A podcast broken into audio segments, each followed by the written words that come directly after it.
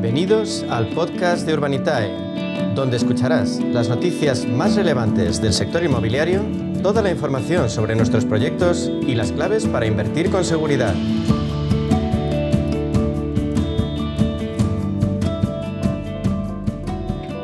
Bueno, pues hoy en nuestro espacio de inversión inmobiliaria de la mano de Urbanitae vamos a profundizar en las claves financieras que nos ofrece el mercado de la inversión inmobiliaria y para ello contamos con la experiencia de José María Gómez Acebo, que es director de clientes institucionales en Urbanitae. Buenos días, José María.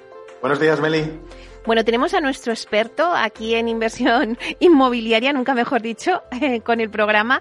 Em, pues a ver, José María, la actividad del sector inmobiliario en España parece haber vuelto a los niveles de máxima actividad que fue ya en el año 2019, ¿no? Desde el punto de vista de la inversión inmobiliaria hablamos. Eh, hay un informe trimestral de Paribas Real Estate donde dice que el volumen de inversión directa realizada en el primer trimestre del año se ha situado en 3.680 millones de euros, el segundo mejor trimestre de los últimos tres años. La consultora prevé además que 2022 cierre con un nuevo récord, con un volumen de inversión cercano a los 15.000 millones de euros. Bueno, no sé si eh, tu previsión es tan halagüeña como la que ha hecho este informe de Paribas Real Estate. Eh, pues la verdad es que sí, el, informe de BNP Paribas eh, Real Estate, efectivamente lo que está viendo es que con el gran volumen de operaciones que ya están en fase de negociación y el apetito inversor eh, que se está detectando en este sector en el año 2022, probablemente sí que estemos en el máximo de la serie histórica, que es en torno a los 15.000 millones de euros que mencionabas. ¿no? es verdad que los inversores lo que estamos viendo es que están aumentando su asignación al sector inmobiliario en busca de valor y también de rendimientos superiores, porque no, tenemos, no podemos olvidar eh, que hay otras clases de activos, especialmente la renta variable, que están en una situación de extrema volatilidad. Entonces, esto hace que efectivamente nos encontremos con un interés máximo en el sector inmobiliario. Y además coincide con un momento en el que hay mucho más producto en venta que lo que había en años anteriores y, por tanto, muchas más posibilidades de que se cruce la oferta y la demanda, que al final es la clave de que una inversión se lleve a cabo. Es decir, que lo que alguien está pidiendo por su activo encuentre un comprador dispuesto a pagarlo. Mm. Y dentro de esto, bueno, aunque es difícil detectar algún sector en particular, debido a que hay mucho interés y producto en el mercado prácticamente en todos los subsectores, yo creo que hay una actividad muy elevada en los sectores de living, de oficinas, de logístico y de retail. Eh, y si nos fijamos en residencial, que es nuestra área en urbanidad donde estamos más preferentemente, Madrid sigue concentrando el 54% de las operaciones, pero estamos viendo cada vez más un, un, fuerte incremento en vacacional también, que va a representar en 2021 el 62% de las operaciones en destinos como Andalucía, Baleares o Islas Canarias. Dentro de los mercados urbanos van a seguir siendo obviamente Madrid, Barcelona y Valencia mm. los más dinámicos.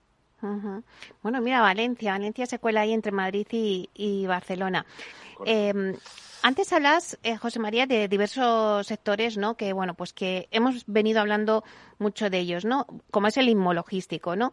Eh, es uno de los sectores que continuará por la misma senda de crecimiento que ya lleva registrando en los dos últimos años y según un informe eh, de la consultora internacional Knight Frank dice que recibirá en torno a 2.000 millones de euros de inversión este año en España. Como que España sigue siendo, por tanto, uno de los destinos claves para la inversión de este segmento debido pues también un poco a su posición estratégica ¿no? y a la cada vez mayor integración de España en la red europea de transportes. No sé, efectivamente, José María, ¿tú crees que sigue tan fuerte la demanda de espacio logístico en España? Sí, efectivamente.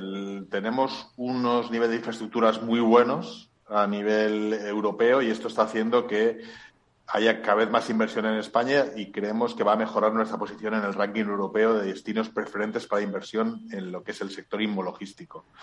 Eh, sin ir más lejos, eh, un factor que puede eh, eh, incrementar mucho el interés es el, el anuncio que se ha hecho de que el enlace ferroviario del corredor mediterráneo podría estar listo para 2026.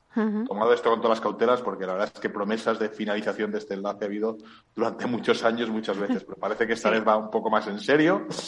Esto nos permitiría llevar líneas ferroviarias de alta velocidad a Cataluña, Valencia, Murcia y Andalucía conectadas con Europa, lo cual sería un factor esencial para mejorar nuestro posicionamiento logístico en Europa. ¿no? De hecho, la presencia de capital internacional es muy importante en este mercado. Ven en España una gran oportunidad los inversores internacionales eh, no solo en plazas tan desarrolladas como Madrid y Barcelona, sino que estamos contando también buena inversión en Málaga, en Valencia o en Zaragoza. Zaragoza siempre ha sido un núcleo equidistante entre el País Vasco, Cataluña y Madrid, que siempre ha tenido un, interés logístico evidente. Y luego, si quieres, en cuanto a tipologías de, inmuebles, eh, habrá algunos cambios y consideraciones de tendencias. Veremos eh, activos logísticos más modernos, con mayor altura, más diáfanos y con campas más amplias, pero también, evidentemente, mucho más sostenibles porque es lo que el mercado está pidiendo. Claro, o sea, ya se están adaptando a las nuevas necesidades de, la demanda. Y otro sector del que también hemos hablado eh, muchas veces, José María, y que va consolidando posiciones es el multifamily, ¿no? que alcanzó una inversión de unos 2.200 millones de euros, un 10% más que en 2020. Y esta vez, pues, cogemos un informe de la consultora inmobiliaria internacional JLL. Eh, aunque España se ha posicionado tradicionalmente en Europa como un mercado de propietarios, en los últimos años ha comenzado a detectarse un cambio de tendencia con mayor foco hacia el alquiler por parte de la población más joven, extranjeros y trabajadores eh, temporales. Eh, ¿Lo ves así como dicta un poco este informe de la consultora JLL? Pues mira, sí, tradicionalmente en España el parque de viviendas ha estado un 25% alquiler, es la cuarta parte, y el resto en propiedad, ¿no? Pero en los últimos años hemos empezado a detectar un cambio de tendencia y tal como dice el informe de JLL que no mencionabas, eh, hay una mayor atención hacia alquiler por parte de la población más joven, más los extranjeros y los trabajadores temporales, hmm. que nos podrían llevar a subir hasta 10 puntos el porcentaje de vivienda en alquiler. Y no solo es porque la gente quiera, no quiera atarse una vivienda, que también en parte puede ser así, pero también es que las dificultades financieras de acceso a una nueva vivienda son elevadas, dado que pues las restricciones de financiación de, bancaria eh, obligan a aportar una parte de capital que no es fácil ahorrar, en torno a un 20-30% de valor de la vivienda, ¿no? Eh, está habiendo un proceso de consolidación también en el mercado de alquiler que hasta ahora estaba predominantemente ocupado por pequeños ahorradores con viviendas, que está muy bien, pero probablemente no sea la forma más eficiente de gestionar una vivienda de alquiler y por tanto estamos viendo grandes operadores institucionales en el mercado de vivienda de alquiler a largo plazo. Es una tendencia que en el fondo tampoco está tan clara, porque este mismo semana Blackstone ha anunciado que ante la incertidumbre regulatoria va a abandonar este sector en España. Fíjate, Blackstone, o sea, que, que era apostaba mucho, ¿no?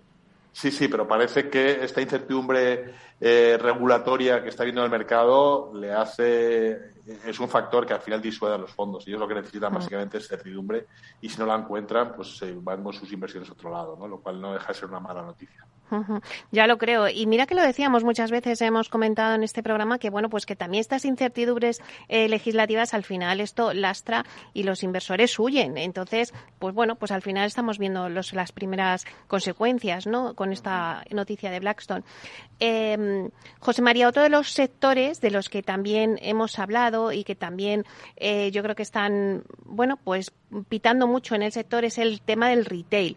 Eh, también la propia consultora de la que estamos hablando, JLL, también ha hecho un análisis donde dice que los supermercados encabezan la inversión en retail en 2021 con un volumen total de 480 millones.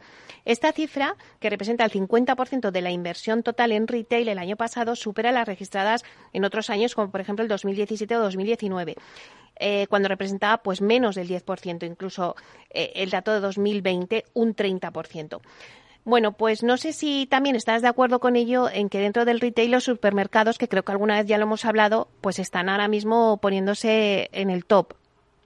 Sí, quizás eh, no, sé hasta qué punto es por el propio interés del activo, que probablemente sea así, pero también por eliminación. Es decir, tenemos un momento en que la penetración del comercio electrónico en España, que ya crecía previa a la pandemia, se ha eh, duplicado en 2020 y ha sido creciendo en 2021. Es decir, los potenciales clientes han variado sus hábitos en compra y deriva de una necesidad de obtener una combinación de canal online y offline. Los supermercados han sido bastante indemnes esa tendencia y explica en parte por qué eran destinos preferentes para gente que quería invertir en retail. Es decir, es el, el tipo de actividad que probablemente menos afectada se iba a ver por el comercio electrónico como así ha sido. La verdad es que a partir del fin de la pandemia, si lo podemos decir que ya estamos en ese final, por lo menos a nivel de, vida eh, normal, podemos decir que estamos más o menos allí. Eh, se, ve un regreso, un acierto sentimiento de tranquilidad en cuanto al futuro del sector retail en general. Ah. es, verdad que las ubicaciones, las rentas de ubicaciones prime se están estabilizando y ha vuelto la demanda de los retailers en ubicaciones, insisto, ubicaciones prime, que es al final lo que está funcionando bien.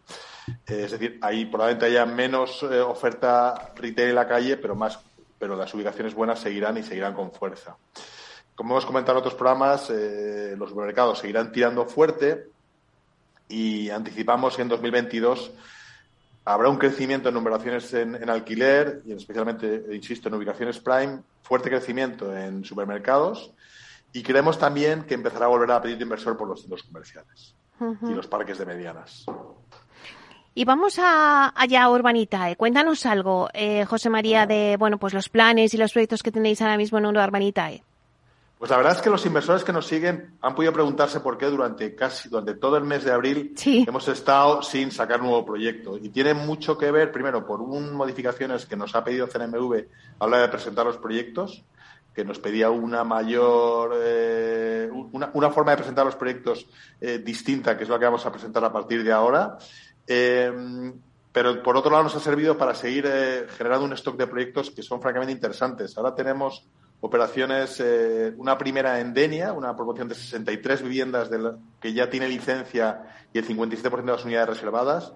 Y luego vendrán enseguida proyectos en Sevilla, en Menorca, en Madrid, en Alicante. Tenemos bastantes cosas en el horno muy interesantes. Eh, la verdad es que vamos a encontrar una respuesta, creemos que muy buena, nuestra base inversora, que viene reforzada por el hecho que en estos dos meses que hemos pasado eh, hemos liquidado en torno a media docena de proyectos con rentabilidades muy interesantes. Y son proyectos que se desarrollaron en pleno COVID, lo que indica que nuestro modelo es muy resiliente. Desde el 12,5% que hemos obtenido en la provincia de Tetuán al 48% en 26 meses del puerto de Santa María, un 37% en un proyecto en Málaga, un 15% en un año en un proyecto en Retiro o un 30% en menos de un año en The House, en, Barcelona. ¿no? Eh, eso hace que estemos muy, muy apoyados por nuestra base inversora y lo que nos da más satisfacción es que esa base inversora está formada por inversores de, todo, de toda condición económica. Es decir, pequeños inversores de 500 euros están pudiendo acceder a este tipo de rentabilidades que no encontrarán en otros productos de inversión.